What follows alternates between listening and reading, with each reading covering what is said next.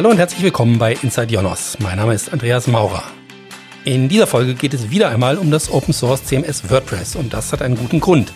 Mehr als 40 Prozent aller Websites weltweit laufen mit WordPress und wenn man sich nur die Seiten anschaut, die mit einem Content Management System erstellt worden sind, dann liegt der Marktanteil von WordPress sogar bei mehr als 64 Prozent. Vor ein paar Wochen haben wir uns schon einmal mit dem Thema Barrierefreiheit im Web beschäftigt und natürlich sollte das führende Content Management System hier auch ein Vorreiter sein. Wie WordPress und Barrierefreiheit oder Neudeutsch Accessibility zusammengehen, darüber spreche ich heute mit Maya Benke. Hallo Maya. Hallo. Ich habe jetzt gerade Accessibility gesagt, wird im Netz auch als A11Y oder Ellie abgekürzt. Wo kommt das her? Genau, das liegt daran, dass zwischen dem A und dem Y von Accessibility elf Buchstaben sind und deswegen werden die als Zahl zusammengekürzt und gesprochen Ellie.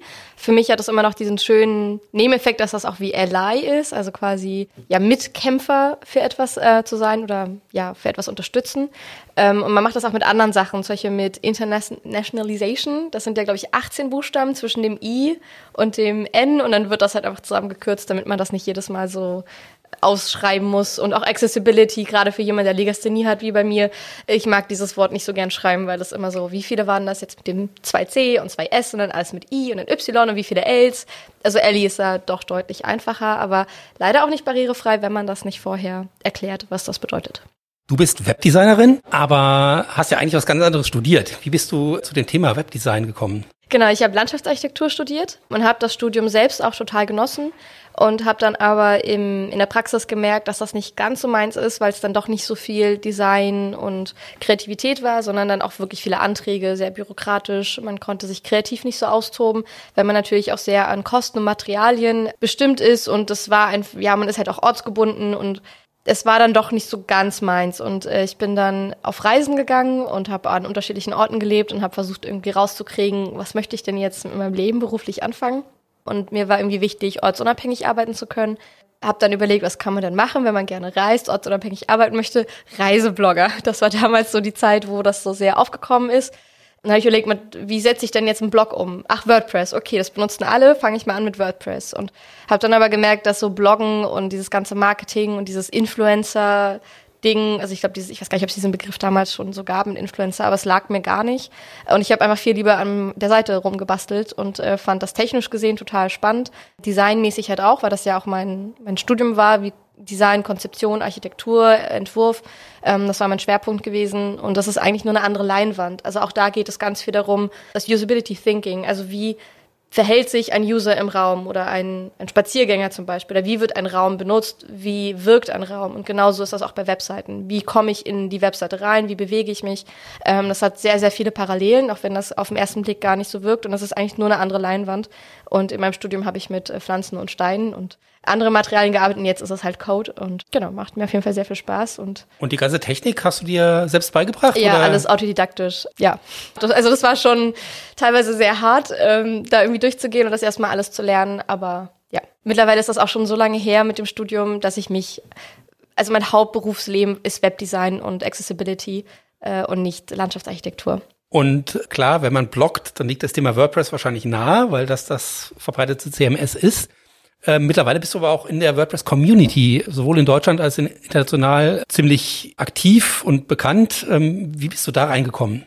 Genau, das war eigentlich eine ziemlich lustige Geschichte. Ähm, und zwar war ich in verschiedenen Facebook-Gruppen aktiv und da wurde von dem das WordCamp Köln 2015 mal gepostet. Und ich war mir nicht so richtig sicher, ob ich hingehen soll oder nicht und bin dann irgendwie über ähm, ja, über Online-Connections hat man sich irgendwie ausgetauscht und dann habe ich mich sehr, sehr kurz entschlossen, ich glaube drei Tage vorher, äh, mir noch ein Ticket gekauft und bin dann spontan nach Köln gefahren und äh, war damals dann schon Webdesignerin, seit ein, zwei Jahren, glaube ich und kannte aber nichts davon, dass das jetzt Open Source ist und Community. Ich hatte keine Ahnung davon. Ich habe irgendwie mal das gelesen, das ist Open Source und dachte eigentlich, das ist was Negatives, weil da stand, jeder kann, kann am Code mitarbeiten. Ich dachte, da kann ja jeder Security-Issues äh, irgendwie rein, äh, rein basteln. So, das ist, also ich habe kein Verständnis davon gehabt, was Open Source und Community bedeutet und wie das funktioniert bis ich dann bei dem, bei dem WordCamp war. Und da hatte mich damals äh, Robert Windisch, ich glaube, ein, zwei Stunden lang bearbeitet, dass ich auch zum Contributor Day gehe. Das ist ähm, immer ein angegliederter Tag an die Konferenz, wo man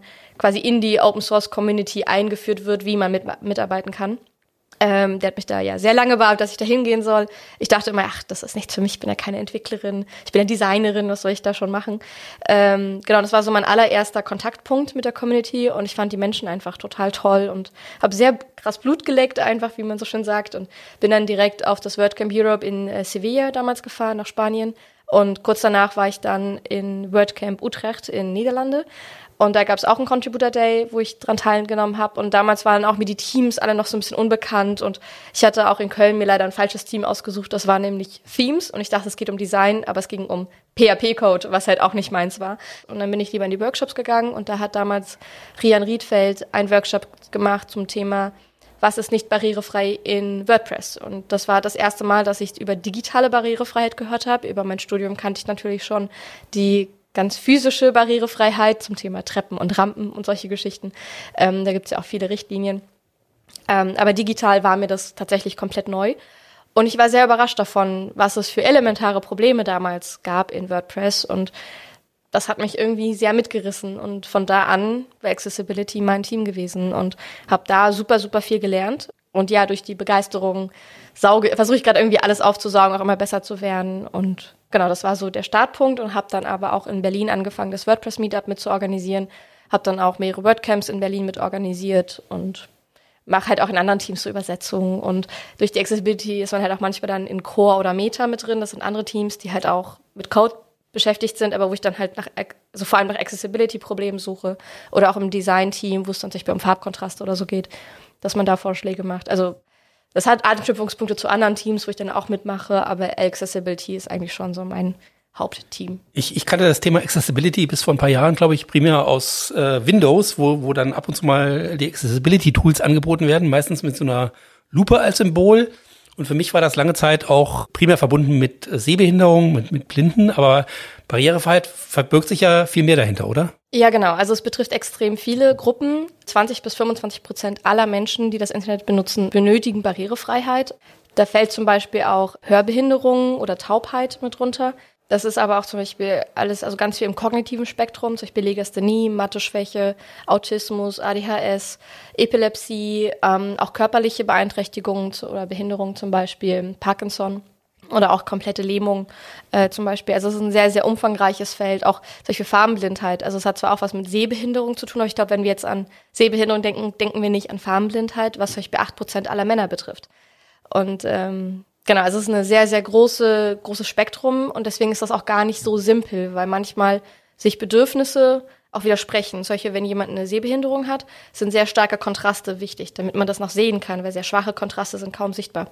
Wenn aber Menschen im kognitiven Spektrum sind, zum Beispiel ähm, Autismus oder auch ähm, Legasthenie, dann sind sehr, sehr starke Kontraste eher hinderlich, weil das einfach ein bisschen wehtut im Gehirn oder im Kopf und sehr anstrengend ist zu lesen. Und da muss man immer eine Balance finden und das macht es dann manchmal ein bisschen schwierig, wenn es ums Detail geht.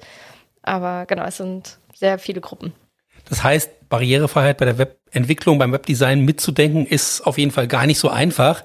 Aber gibt es vielleicht ein paar grundsätzliche Schritte, wenn ich ein äh, neues Webprojekt anlege, die ich im Kopf haben sollte? Genau, also ich, im Deutschen sage ich auch immer lieber Barrierearmut, weil eine komplette Barrierefreiheit für alle Menschen, würde ich jetzt mal sagen, ist so gut wie nicht möglich.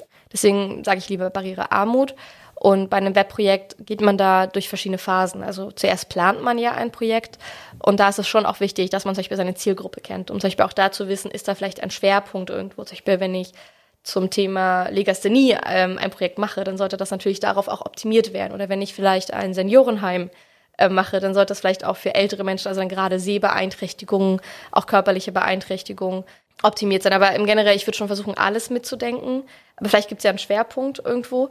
Und da ist es schon auch wichtig, dass man hinter jeder Projektphase einmal die Barrierefreiheit überprüft. Also zum Beispiel fängt das ja mit der Konzeption an, dass man darauf achtet, dass die, die Architektur der Webseite logisch aufgebaut ist, dass es leicht verständlich ist. Also es geht ja nicht nur über die leichte Sprache, sondern auch, verstehe ich denn, dass zum Beispiel die Menüpunkte klar beschriftet sind und nicht sich hinter lyrischen Worten ähm, und Expressionen verstecken. Weil das habe ich auch manchmal, gerade wenn jemand sehr kreativ ist, dass dann manchmal das einfach nicht heißt, ach, wir wollen nicht Kontakt oder mehr über mich haben, sondern wir benutzen jetzt irgendwie ein, ein sehr schön klingendes Wort, aber man weiß eigentlich nicht so richtig, zum Beispiel sowas wie mein Lebensweg. Würde man vielleicht schon verstehen, aber es ist nicht so eindeutig wie über mich. Ähm, dann geht es meistens ja an das Design. Und da beginnt man ja mit dem Style Guide in der Regel, also mit Farbauswahl, Schriftauswahl. Und da sollte man immer auf die Kontraste achten, dass die Hauptfarben mit, ähm, mit zum Beispiel dunkelgrau und einem Off-White ähm, miteinander harmonieren, dass das barrierefrei ist. Und wenn ich bereits bei der Auswahl der Farben darauf achte, dann habe ich später in der Umsetzung nicht das Problem, dass die Farbkontraste zum Beispiel nicht stimmen, weil in einer bereits realisierten Webseite die Farben zu ändern, ist doch recht um, umfangreich und, und stressig, vor allem wenn man ja auch einen Style Guide und ein Design hat. Und daran sollte man prüfen, wenn man dann die Mockups gemacht hat und dann auch das Design, sollte man das auch nochmal abklären lassen. Das klingt zwar immer super viel und aufwendig, aber wenn ich da die Schritte, also nach diesen Schritten das einfach nochmal teste, dann stellt man ja sicher, dass in der nächsten Phase einfach weitergehen kann, am Ende sich alles zusammenfügt. Und also auch beim Inhalt sollte man das prüfen, natürlich dann auch bei der Entwicklung. Also das sind so diese Hauptpunkte. Äh, wobei ich jetzt natürlich auch nochmal drüber reden könnte, was man da spezifisch ähm, beachten sollte. Gerne. Was, was, was, was sind denn so, so die ganz wichtigen Aspekte? Und, und gleich würde ich vielleicht auch nochmal drauf kommen, äh, wenn ich jetzt wirklich ein, in Anführungszeichen, einfacher Anwender oder Redakteur bin, der, der eben dann im Tagesgeschäft nachher die Inhalte einpflegt, kann ich sicher auch noch das ein oder andere tun. Ja, da kann man sehr viel tun. Ist jetzt gerade die Frage, in welcher Gruppe ich anfangen soll. Vielleicht erstmal beim Design. Ähm, genau, also Farbkontraste, dass die Schrift natürlich gut lesbar ist, dass man darauf achtet, dass vielleicht ähm, Italic, also kursiv, nicht unbedingt so gut, also so viel benutzt wird. Es gibt manchmal, gerade in, wenn man im wissenschaftlichen Bereich arbeitet, gibt es ähm, eine Art und Weise, wie man zum Beispiel Quellen oder Zitate ausweist. Das muss dann kursiv sein, eine bestimmte Zeichengröße, das ist dann okay, aber man sollte schon versuchen, jetzt nicht alles kursiv zu schreiben, weil das schwer zu lesen ist. Auch wie breit etwas ist. Also man sollte nicht mehr als 900 Pixel breit eigentlich werden, was rein Textfluss angeht. Auch ähm, Blocksatz ist äh, nicht so gut, weil es halt zum einen nicht responsive ist, ähm, aber gerade für Legastheniker ist sowas nicht so gut lesbar. Farbkontraste und auch Farbanwendung ist eigentlich so das Hauptproblem häufig. So sehr minimalistische Designs waren sehr modern ähm, oder sind sehr modern, wo man mit sehr schwachen Farben arbeitet, weil das zum Beispiel so pastellig und das ist dann so so schön. Ähm, aber wenn man das nicht gut lesen kann, weil einfach der, der Kontrast nicht stark genug ist, dann ist das halt auch kein gutes Design. Dann ist das halt vielleicht Kunst, aber dann kein gutes Design. Weil man muss ja auch bedenken, ähm, dass das ja nicht nur Menschen betrifft, die im Moment eine Behinderung haben, sondern die auch situationsbedingt ähm, Probleme haben. Solche, wenn der Bildschirm in der knalligen Sonne steht. Äh, und wir sind mit dem Smartphone unterwegs und im Sommer gerade irgendwie am Strand oder so, dann kann man überhaupt nichts mehr lesen, wenn das alles so ein pastellfarbig ist. Ähm, und da war aber auch zum Beispiel, dass die Information nicht alleine über die Farbe transportiert werden sollte. Zum Beispiel, dass Links, die sich innerhalb von Text befinden, immer unterstrichen werden sollten. Also weil da ist der Grundsatz, dass die Farbe nicht alleine die Information transportieren sollte, sondern immer ein weiterer Style dazu kommt. Und bei links wäre das der Unterstrich, weil alles andere ist nicht verständlich als Link. Also man würde es zwar trotzdem sehen, solche, wenn man da eine, eine Lightbulb, also so, so ein Glühbirne irgendwie noch davor setzt, dann würde man zwar erkennen, das ist jetzt was anderes, aber würde man jetzt verstehen, dass das ein Link ist? Wahrscheinlich nicht. Oder auch wenn ich das jetzt äh, in Bold setze, würde ich auch erkennen, aber dann würde ich eher denken, es ist eine Hervorhebung, als dass es ein Link ist. Also da geht es auch um Verständlichkeit und auch die also Barrierefreiheit und Usability, also die X, also die, die äh, Benutzerfreundlichkeit, genau, Benutzerführung. genau, Benutzerfreundlichkeit, das geht ja auch fließend über, weil alles, was gut ist für die Barrierefreiheit, ist halt auch gut für alle anderen. Von daher sollte man Barrierefreiheit und Usability irgendwie auch so zusammen betrachten und wenn man sagt Usability, da sind irgendwie alle gleich dabei und Barrierefreiheit ist immer noch so ein bisschen stiefmütterlich. Ähm, genau, also das ist so, dass die, was die Design-Themen, ach natürlich auch, dass die Schrift groß genug ist, dass auch die Zeilenabstände groß genug ist, dass es genug Weißraum gibt, dass solche mein Auge sich auch mal ausruhen kann, wenn ich etwas lese, dass man nicht so erschlagen wird. Ähm, das wirkt auch gleich viel aufgeräumter und viel verständlicher.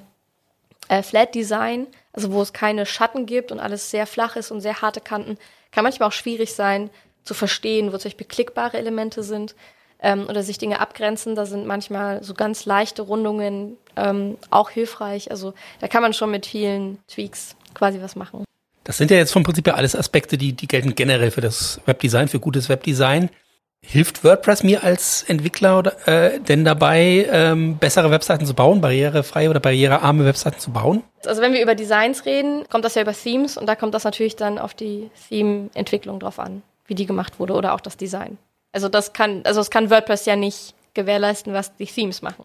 Aber werde werd ich als Nutzer von WordPress unterstützt und äh, wie sieht's denn aus mit den Themes?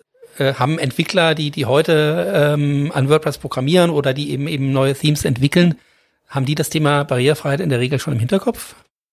Also ich würde sagen, vielleicht so, also vielleicht 10 bis 20 Prozent der Theme-EntwicklerInnen das auf dem Schirm haben. wenn es hochkommt. Also wenn ich Themes auswähle, ich habe ganz oft das Problem, dass ich Themes für Projekte nicht benutzen kann, weil sie nicht barrierefrei sind.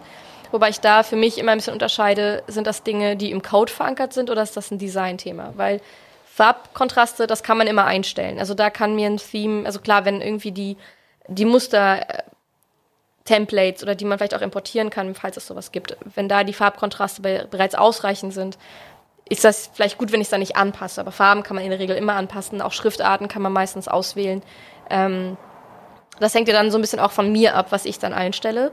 Ob Links unterstrichen sind oder nicht, ist auch manchmal eine Einstellungsfrage im Customizer. Also manche bieten das an, dass man das sagt, dass im Content die Links unterstrichen werden sollen oder nicht. Häufig ist leider der Default, also das, was vorausgewählt ist, dass sie nicht unterstrichen sind.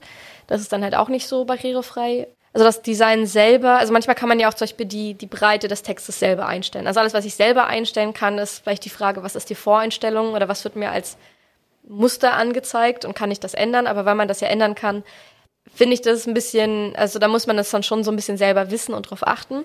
Bei Themes finde ich das immer spannender, was technisch verbaut ist, weil man das nicht unbedingt immer ändern kann, beziehungsweise nicht so ändern kann, dass es update sicher ist. Ähm, da geht es zum Beispiel los mit dem Focus-Style. Ähm, ganz, also der Focus-Style ist etwas, wenn ich mit der Tastatur durch eine Webseite navigiere, dass ich sehe, wo ich bin. Diesen Focus-Style gibt es ganz automatisch auf jeder Webseite, ähm, genauso wie zum Beispiel Links automatisch blau unterstrichen sind, wenn man nicht, es nichts ändert. Das ist das, was der Webstandard quasi ist. Ähm, leider ist es so, dass viele Themes diesen Focus-Style deaktivieren. Dass sie entweder sagen Non oder eine Null reinsetzen. Das heißt, ich sehe nicht mehr, wo ich bin. Und das ist natürlich ein Riesenproblem. Das, also das sind zwar Styles, die ich dann wieder anpassen kann, das muss man aber wissen. Und viele wissen das natürlich nicht. Also das ist für mich immer so ein K.O.-Kriterium, ob ich sehe, wo ich bin, auch ob die, äh, ob die Navigation, zum Beispiel das Hauptmenü, ob ich das über Tastatur überhaupt bedienen kann. Also komme ich zum Beispiel auch in die Untermenüpunkte. Da sind auch einige Themes da meistens schon raus, dass das nicht funktioniert, weil es ein JavaScript-Menü ist und die sich anders verhalten als ein HTML-Menü, also eine Liste. Äh, dann geht es um die Landmarks, das ist etwas, was in HTML5 eingeführt wurde, dass man äh, Landmarks oder Regions definieren kann. Ähm, zum Beispiel früher hat man gesagt, für den Header-Bereich, das ist jetzt ein Div und das ist, das wurde dann als Klasse definiert, das ist der Header. Mittlerweile gibt es einen eigenen HTML-Tag dafür, also jetzt wird es ein bisschen technisch, aber da gibt es einen eigenen HTML-Tag dafür, den man dann äh, definieren kann, genauso für Main und Sidebar und Footer oder auch für äh, Zusatzinformationen, also quasi alles, was so Sidebar Inhalte quasi sind. Ähm, und die sind sehr, sehr nützlich, gerade für Screenreader-User, also jemand, der blind ist, der sich das vorlesen lässt und darüber navigiert. Da kann man auch navigieren mit geh in das, also geh in das Main rein. Das sind Dinge, die kann ich nur bedingt anpassen, weil ich ja dann in die ganzen Template-Dateien rein müsste, um sie zu ändern. Was dann aber wieder bei einem Update schwierig ist, wenn ich da meine ganzen eigenen Templates im Child-Theme habe. Also das sind durchaus Dinge, die ich immer darauf achte, wenn ich ein Theme auswähle. Ob Landmarks gesetzt sind, ob der Focus-Style funktioniert, ob der Jump to Content, also Jump to Main quasi vor dem Hauptmenü sitzt und ob ich das Hauptmenü bedienen kann. Wenn die Punkte beachtet sind, dann ist das zwar nicht ein vollständiger Test, aber dann weiß ich schon mal, okay, hier wurde schon mal zumindest einiges richtig gemacht und die Wahrscheinlichkeit, dass der Rest in Ordnung ist, ist etwas höher. Also und ich achte immer darauf, dass der Weiterlesen-Link in WordPress, ähm, dass die Screenreader-Klasse ausliest, wie der Titel des Beitrages ist. Weil auch ein Problem ist, wenn ich in der Archive-Seite bin, also quasi auf der Blog-Seite, wo alle Beiträge aufgelistet werden, kann ich mir da auch zum Beispiel alle Links, also ich kann mir auch alle Überschriften anzeigen lassen und ich kann mir alle Links anzeigen lassen. Und wenn ich diese Linkliste sehe und es wäre nicht implementiert, dann würde ich ja nur hören, weiterlesen, weiterlesen, weiterlesen, weiterlesen. Und ich habe gar keine Ahnung, worum, wohin das überhaupt geht. Ähm, und deswegen ist das wichtig, dass ich dann höre, weiterlesen und dann der Name des Beitrags. Wir haben jetzt darüber geredet, wie man das Design barrierearmer machen kann, aber ähm, ich kann ja auch bei den Inhalten ansetzen. Was sind da so die wichtigsten äh, Tipps, die ich beachten sollte? Also da gibt es eigentlich sehr, sehr viele Tipps. Ähm, wir fangen mal beim Text an. Zum einen sollte man diesen mit Zwischenüberschriften und generell mit Überschriften gliedern, damit man das auch besser scannen kann. Weil wir wissen es alle, die Aufmerksamkeitsspanne im Internet ist jetzt nicht so groß. Äh, und wenn ich Zwischenüberschriften und auch eine, eine klare Überschrift habe, die auch wirklich eindeutig sagt, was jetzt kommt im Text, hilft das sehr, um diesen Text zu strukturieren, um zu überfliegen und ihn einfach besser zu verstehen. Äh, generell quasi Weißraum, also auch Absätze machen, also nicht so einen ganzen Text flüssig runterschreiben, sondern ruhig auch mal Absätze machen, vielleicht auch mal mit Listen oder mit einem Zitat arbeiten, wo das Auge vielleicht auch mal besser drauf hängen bleiben kann. Generell auch kurze Sätze, also nicht irgendwie Thomas Mann-Style, der über drei Seiten einen Satz hat äh, mit tausend Nebensätzen, sondern quasi eine wichtige Information pro Satz. Ähm, es gibt auch manchmal so von SEO Empfehlungen, wie lange ein Text sein sollte. Ich sage immer, der Text sollte so lang wie nötig und so wenig wie möglich sein, weil ich muss das ja als User immer noch lesen. Und ich benutze zum Beispiel im Firefox gibt es so einen Reader-Mode, wo da auch immer angezeigt wird, wie lang ist dieser, äh, dieser Text. Und wenn das irgendwie Richtung 15, 20 Minuten geht, dann überlege ich mir auch immer, okay, will ich jetzt diese Zeit investieren, diesen Artikel jetzt zu lesen? Oder möchte ich vielleicht lieber fünf Minuten nur investieren? Deswegen kurze Sätze oder kurze Texte, wenn möglich, ähm, immer gerne. Wenn es sehr, ein sehr umfangreiches Thema ist, kann man das ja auch in mehrere Beiträge zum Beispiel aufteilen, untereinander verlinken. Aber generell will ich schon sagen, in der Kürze liegt die Würze zum Beispiel, dass man auch bei Linktexten sehr eindeutig ist, worum es da geht. Also dass man zum Beispiel nicht schreibt, klicke hier, weil dann habe ich halt wieder das Problem, wenn ich mir die Links auflisten lasse als Screenreader, dass ich das nicht, äh, nicht weiß, worum geht es hier. Aber auch Links stechen sehr hervor, wenn man einen Text scannt.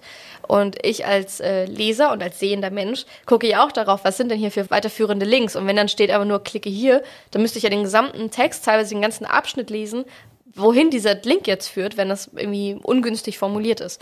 Und deswegen ist es immer zum Beispiel dann zu schreiben, also anstatt um, um uns zu kontaktieren, klicken Sie hier.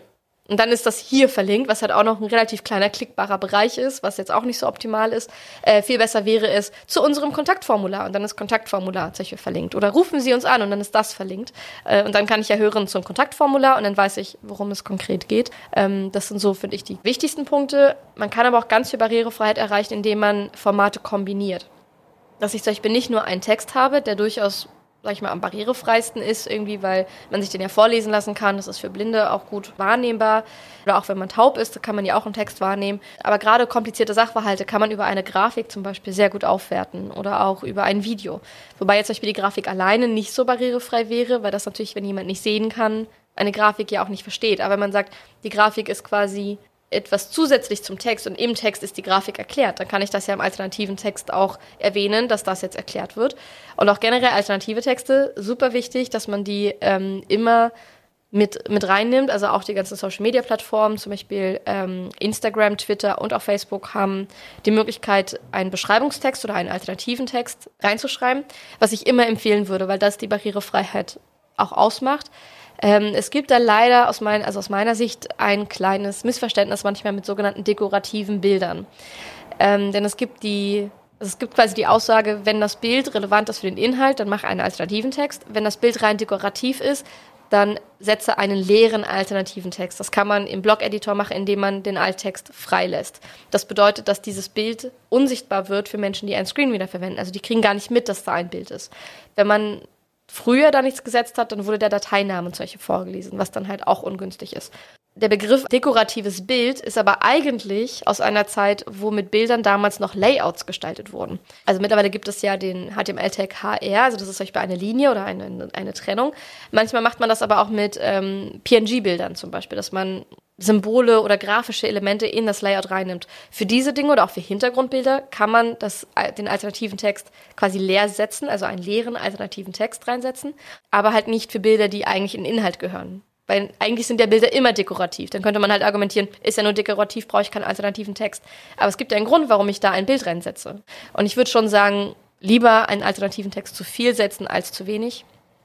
Und Alttexte generell, da könnte man ewig drüber reden. Ähm, was da wichtig ist, aber auch da gilt eigentlich sich kurz fassen und sich quasi vorstellen, ich erkläre dieses Bild jetzt jemandem am Telefon in zwei, drei Sätzen. Du hast eben das Stichwort SEO genannt, äh, so, so, so ein bisschen negativ behaftet. Ich glaube aber, wenn ich deine Tipps so anhöre, die du genannt hast, wenn man die beherzigt, dann wird man vermutlich bei Google und Co. sogar deutlich besser ranken als mit den langen Thomas Mann Texten. Genau, also SEO, also Google ist ja quasi der größte Blinde im Internet. Es sollte jetzt gar nicht so negativ rüberkommen. Ähm, ich glaube, es klingt nur manchmal so ein bisschen mit, weil wenn man zum Beispiel sagt, ähm, ah, das ist aber wichtig, ich bin Slider, das ist jetzt nicht so gut für die Barrierefreiheit, dann kommt manchmal die Argumentation, ja, das ist ja nicht so wichtig. So, es ist ja nur so eine kleine Randgruppe. Wenn man dann aber sagt, es ist aber auch nicht gut für SEO, oh ja, nee, dann nehmen wir es bitte raus. Also es, ich finde noch immer, dass die Wahrnehmung, ob jetzt Barrierefreiheit oder SEO wichtig ist, ist SEO irgendwie, ne, wird immer noch als wichtiger wahrgenommen, obwohl eigentlich alles, was man für Barrierefreiheit macht, auch sehr gut ist für SEO. Viele, viele Sachen, auf die man achten muss. Und das sind jetzt aber fast alles Elemente, glaube ich, aus dem sogenannten Frontend von WordPress, also das, was der Endnutzer nachher draußen von der Webseite zu sehen bekommt, über die wir geredet haben.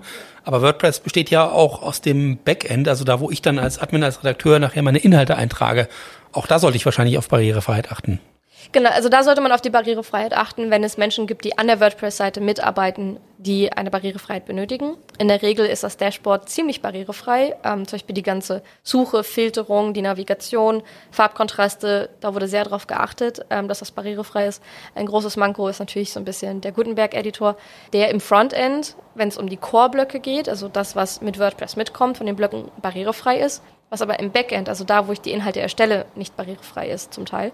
Ähm, ich weiß jetzt gerade den aktuellen Stand nicht. Ich habe mich damit jetzt seit zwei, drei Jahren nicht so beschäftigt. Es kann sein, dass sich da Dinge geändert haben, wobei ich es ein bisschen bezweifle, um ehrlich zu sein. Ähm, aber zumindest als das entwickelt wurde und auch als das dann als Plugin rauskam und in Core reinkam, war es im Backend nicht barrierefrei, was eigentlich ein Riesenproblem ist für komplett den europäischen Bereich, ähm, denn wir haben eine Richtlinie in Europa, äh, dass alle äh, öffentlichen Stellen barrierefrei sein müssen. Auch für Deutschland gilt das äh, mit der BETV. Und das heißt, eigentlich dürften alle öffentlichen Stellen WordPress nicht verwenden, weil sie im Backend nicht komplett barrierefrei ist, wenn der Gutenberg-Editor drin ist. Wobei ich aber auch sagen muss, dass die ganzen Layout-Bilder, die ganzen Page-Bilder ebenfalls nicht barrierefrei sind, weder im Frontend noch im Backend. Also das muss man auch mal dazu sagen, aber der Classic-Editor, der war im Backend auf jeden Fall barrierefrei, auch im Frontend, wenn man inhaltlich und so dann nicht irgendwas falsch gemacht hat. Die erste WordPress-Version ist 2003 veröffentlicht worden als Beta. Jetzt sind wir 19 Jahre später bei WordPress 6. Ähm, wenn ich so höre, ist da aber trotzdem noch Luft nach oben, was das Thema Barrierearmut ah, angeht. Da ist sehr, sehr viel Luft nach oben. Also generell in allen Bereichen, wo man über Barrierefreiheit redet, ist immer Luft nach oben. Äh, wir sind da noch lange nicht am Ziel, äh, was man eigentlich alles machen könnte.